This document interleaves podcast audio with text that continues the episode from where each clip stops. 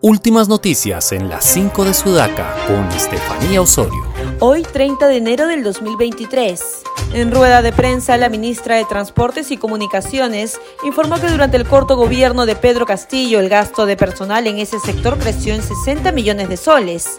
Según Omar Castro, gerente general de CPI, la presidenta Dina Boluarte es desaprobada por 7 de cada 10 ciudadanos y un porcentaje igual quiere que las elecciones generales sean este año. Mediante una declaración de Tedros Adhanom, director general de la Organización Mundial de la Salud, se informó que hoy la COVID-19 se mantiene como una emergencia sanitaria internacional porque sigue siendo una enfermedad infecciosa peligrosa. Antes de cumplir un mes como alcalde de Lima, Rafael López Aliaga obtiene un 45% de aprobación ciudadana en una encuesta efectuada por CPI. Como dato relevante, López Aliaga logra 60 puntos de aprobación entre los jóvenes menores de 24 años.